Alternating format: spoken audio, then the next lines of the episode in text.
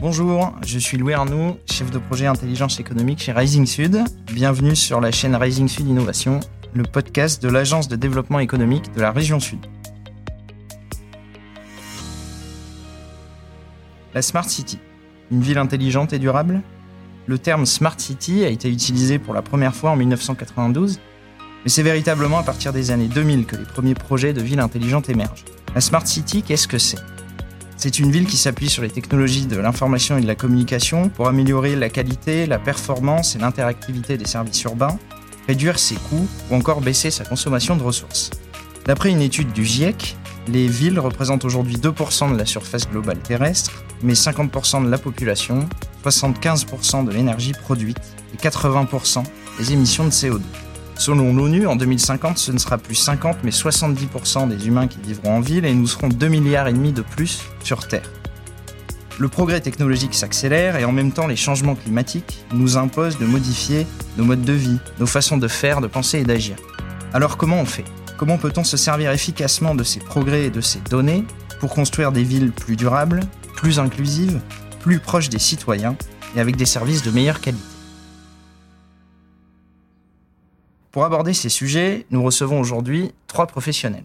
Pour la première partie de ce podcast, nous allons faire un état des lieux des projets passés et en cours au sein de la région Sud, région pilote et précurseur sur la ville intelligente.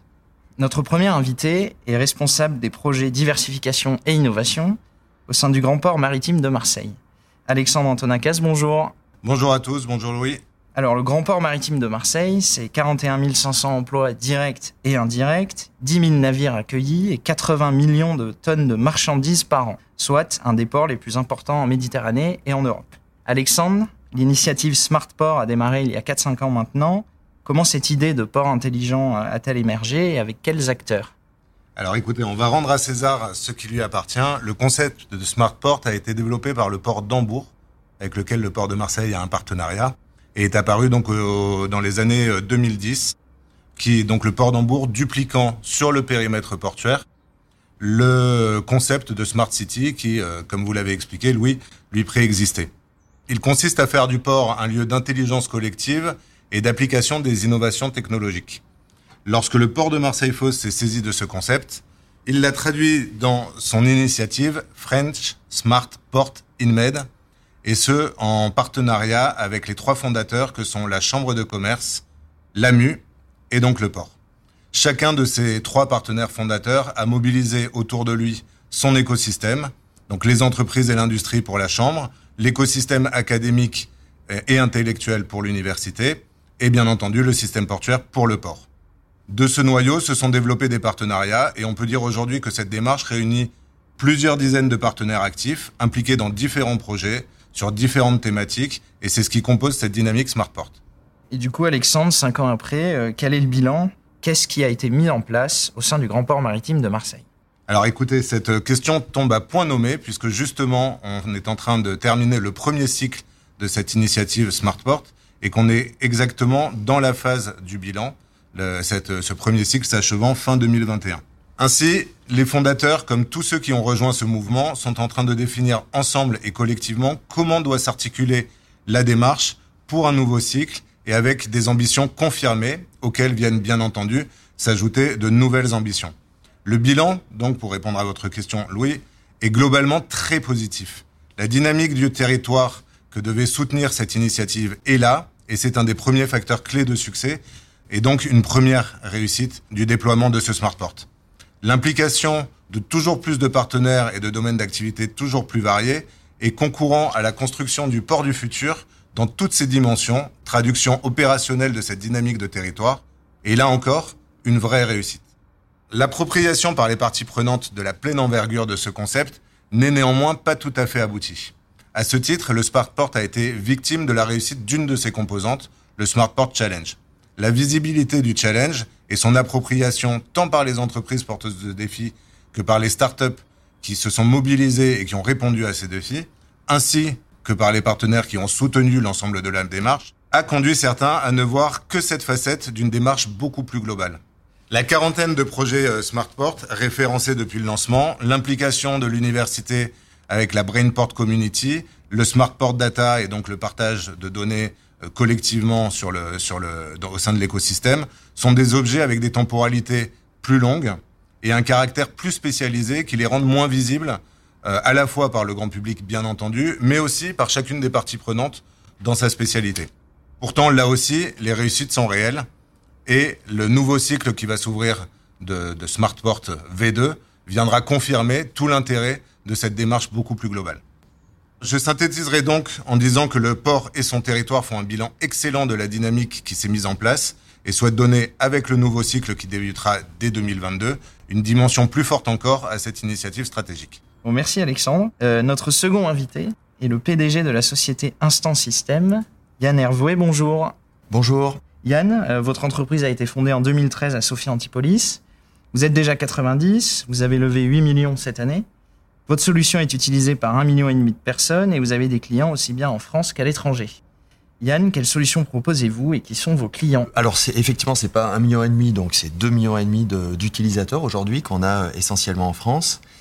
Et euh, Instant System propose des solutions de mobilité qui sont euh, disponibles dans les villes et qui permettent aux gens en fait de se déplacer en utilisant toutes les mobilités qui sont disponibles sur un territoire, c'est-à-dire d'abord les transports en commun, mais aussi des, solutions euh, en free floating comme des trottinettes, des scooters, euh, des vélos en libre service, et puis toutes les solutions de mobilité qui sont euh, partagées autour de la voiture comme le, VTC, le covoiturage, l'autopartage. Donc c'est des solutions en fait qui agglomèrent toutes les solutions de mobilité, sauf bah, la, voiture individuelle qui est malheureusement aujourd'hui la, solution la, plus utilisée et, qui, nous empoisonne beaucoup les villes. Merci Yann. Alors en quoi vous démarquez-vous de vos concurrents et quels sont vos projets en cours? Les premiers concurrents euh, qu'on qu qu imagine, en fait, c'est ceux qui sont en B2C, qu'on appelle en B2C, c'est-à-dire ces entreprises qui s'adressent directement aux utilisateurs et qui agrègent de l'information.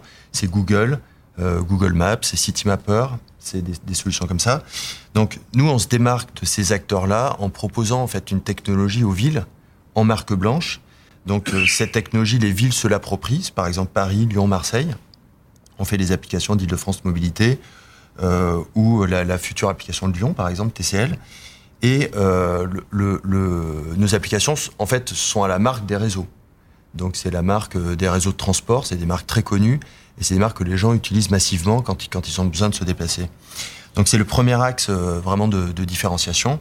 Euh, par rapport à nos, concurrents, en fait, euh, du coup sur nos marchés qui, sont aussi en marque blanche, euh, je pense qu'on a un, axe autour du transport en commun qui est beaucoup plus fort. C'est-à-dire qu'on on a vraiment beaucoup d'investissements sur ce qui s'appelle la billettique. Donc la possibilité en fait d'acheter des titres de transport, de recharger des cartes, de commander des cartes, et avec toute la complexité qui va avec, c'est-à-dire les cartes scolaires, acheter des cartes pour ses enfants. Donc on a beaucoup investi là-dessus, donc ça permet en fait aux gens d'utiliser nos technologies. Euh, c'est le cas d'ailleurs euh, dans la région, hein, le, portail Zoo, c'est un stand système qui le fait et qui permet aux gens bah, d'acheter des cartes. Et, voilà. Donc on, on, a vraiment cet axe en fait transport en commun et c'est vrai que ça se décline aussi sur le transport à la demande sur le calcul d'itinéraire. Donc on met vraiment, nous, le transport en commun au cœur de la mobilité. Voilà, c'est pour nous l'épine dorsale de la mobilité urbaine. Passons maintenant à notre troisième et dernier invité, Kevin Polizzi, vice-président de Made in Soft et vice-président de Jaguar Network. Kevin, bonjour. Bonjour, bonjour à tous. Kevin, quel est le rôle de Made in Soft sur ces sujets et depuis quand vous intéressez-vous à la ville intelligente? Made in Soft, c'est le cluster de la transformation digitale euh, pour le Sud euh, et notamment pour l'arc méditerranéen.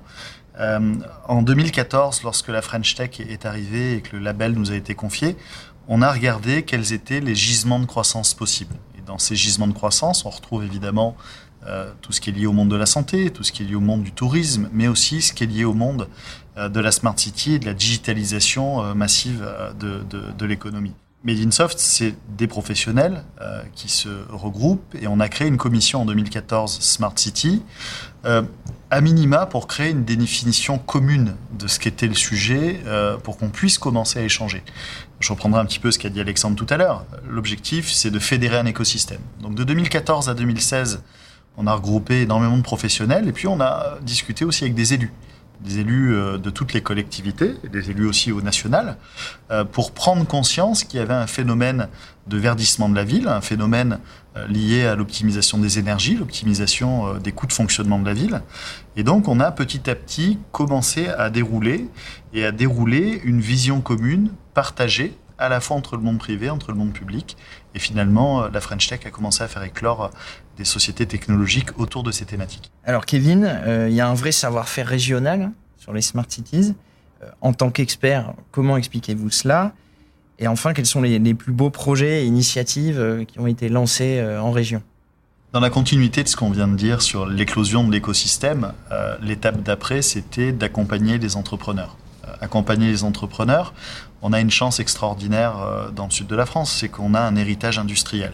Et donc, tout ce savoir-faire existait déjà, orienté ou, brandé différemment. Euh, l'industrie 4.0, c'est des capteurs. L'industrie, euh, je ne vais pas dire 1.0, mais presque, c'est des capteurs. C'est juste que ce pas les mêmes. Euh, qu'à l'époque, tous les systèmes étaient totalement fermés et qu'aujourd'hui, on se bat tous les jours pour que tout soit totalement ouvert. Et donc, on a la chance d'avoir des data centers, d'y accueillir de la donnée informatique en très grande quantité. On a la chance d'avoir fait émerger un écosystème de start-up qui fabriquent des capteurs, des applications, des plateformes de data, euh, ou comme Yann, euh, des applications en marque blanche. Et puis à côté de ça, on a évidemment inclus la recherche, euh, qui avait besoin vraiment de passer de l'étape fondamentale à l'étape appliquée. Et on est allé chercher la confiance de certaines villes. Il y a trois villes qui nous ont fait confiance spontanément. C'est la ville de Nice, avec euh, évidemment la volonté de Christian Estrosi d'accélérer sur la partie smart. La ville d'Aix-en-Provence, avec Maris Joassin euh, qui a bien flairé l'opportunité pour son territoire que d'être à la fois moderne et durable. Et puis la ville d'Istres, euh, qui elle, par une taille plus modeste, hein, puisqu'il y avait un petit peu moins de 50 000 habitants, a elle joué la carte de la technologie et de la modernité. Et donc, ces trois projets qui ont été les trois projets phares sont aujourd'hui rejoints notamment dans le cadre d'un club des DSI publics qu'on a mis en place avec Medinsoft, où chaque mois, on réunit une trentaine de DSI euh, de collectivités qui partagent tous les mêmes problématiques. Et on a mis en œuvre euh, un format un peu particulier, puisqu'on demande à la ville qui nous accueille de faire introduire la réunion par l'élu au numérique. S'il est formé, tout va bien, euh, il est compétent. S'il n'est pas formé, bah, il prend le temps de se former un petit peu avant pour nous accueillir, pour prendre la parole. Le maire derrière vient saluer euh, les gens qui sont euh, dans ces réunions et donc euh, mécaniquement s'intéresse par extension à la problématique. Et puis l'après-midi, on vient faire pitcher deux startups en mode concret. Quel est le produit que vous avez à vendre? Vous avez 30 clients devant vous. Vous n'êtes pas en train de lever des fonds là, vous êtes en train de vendre. Et donc on, on accélère aussi le business de l'économie. Et je trouve que ce triptyque fonctionne assez bien et on devrait pouvoir le répliquer normalement dans d'autres thématiques merci beaucoup Kevin. Euh, souhaitez-vous ajouter euh, quelque chose suite à tout ce qui vient d'être dit? Non, bah, je pense, moi, ce que dit euh, Kevin, ça me parle. Hein. je trouve ça, je trouve c'est une très bonne initiative. En fait, il y a, besoin aujourd'hui de croiser les, effectivement les startups, les labos de recherche, les élus, les villes, les techniciens des villes. Et il y, a, besoin de faire émerger des solutions, mais qui soient, communes et qui soient portées par tous ces acteurs-là. Donc, faut pas que ça soit hors sol, faut pas que ça soit dans des laboratoires en fait et donc euh, je trouve que c'est des super initiatives. Il faut qu'on s'ancre dans le concret. Il y a eu un temps pour créer, il y a eu un temps pour équiper. Aujourd'hui, on est dans un temps de démocratiser, d'industrialiser. Et donc quelque part, effectivement, on ne peut pas faire sans l'acteur économique chef de file qui est la région, et évidemment l'intégralité de l'écosystème derrière qui doit porter les initiatives et qui doit basculer dans le concret. Il y a un temps pour la pédagogie et puis il y a un temps pour l'action. Et je trouve que la, fenêtre qui s'ouvre devant nous maintenant, elle est résolument orientée vers l'action. À la limite, pour pousser un peu le trait, on pourrait dire qu'il euh, y a eu la Smart City, que de la Smart City a émergé le concept de Smartport. Ce dont vient de nous parler Kevin, c'est quelque part à une autre échelle, un Smart Territory, où euh, justement la, la dynamique d'innovation et la dynamique de mise en application de nouvelles technologies se pense au niveau d'un écosystème encore plus large. Et euh, donc, euh, je pense qu'on est très alignés euh, tous les trois. Quelqu'un beaucoup plus dans le, concret et l'opérationnel. moi, un niveau très spécialisé du portuaire. Et Kevin, qui effectivement donne une dimension plus globale et plus régionale à cette même dynamique d'innovation. C'est terminé pour cette première partie de podcast sur la ville intelligente. On se retrouve dans le second podcast nous allons expliquer comment est-ce que l'on passe d'une ville intelligente à une ville durable.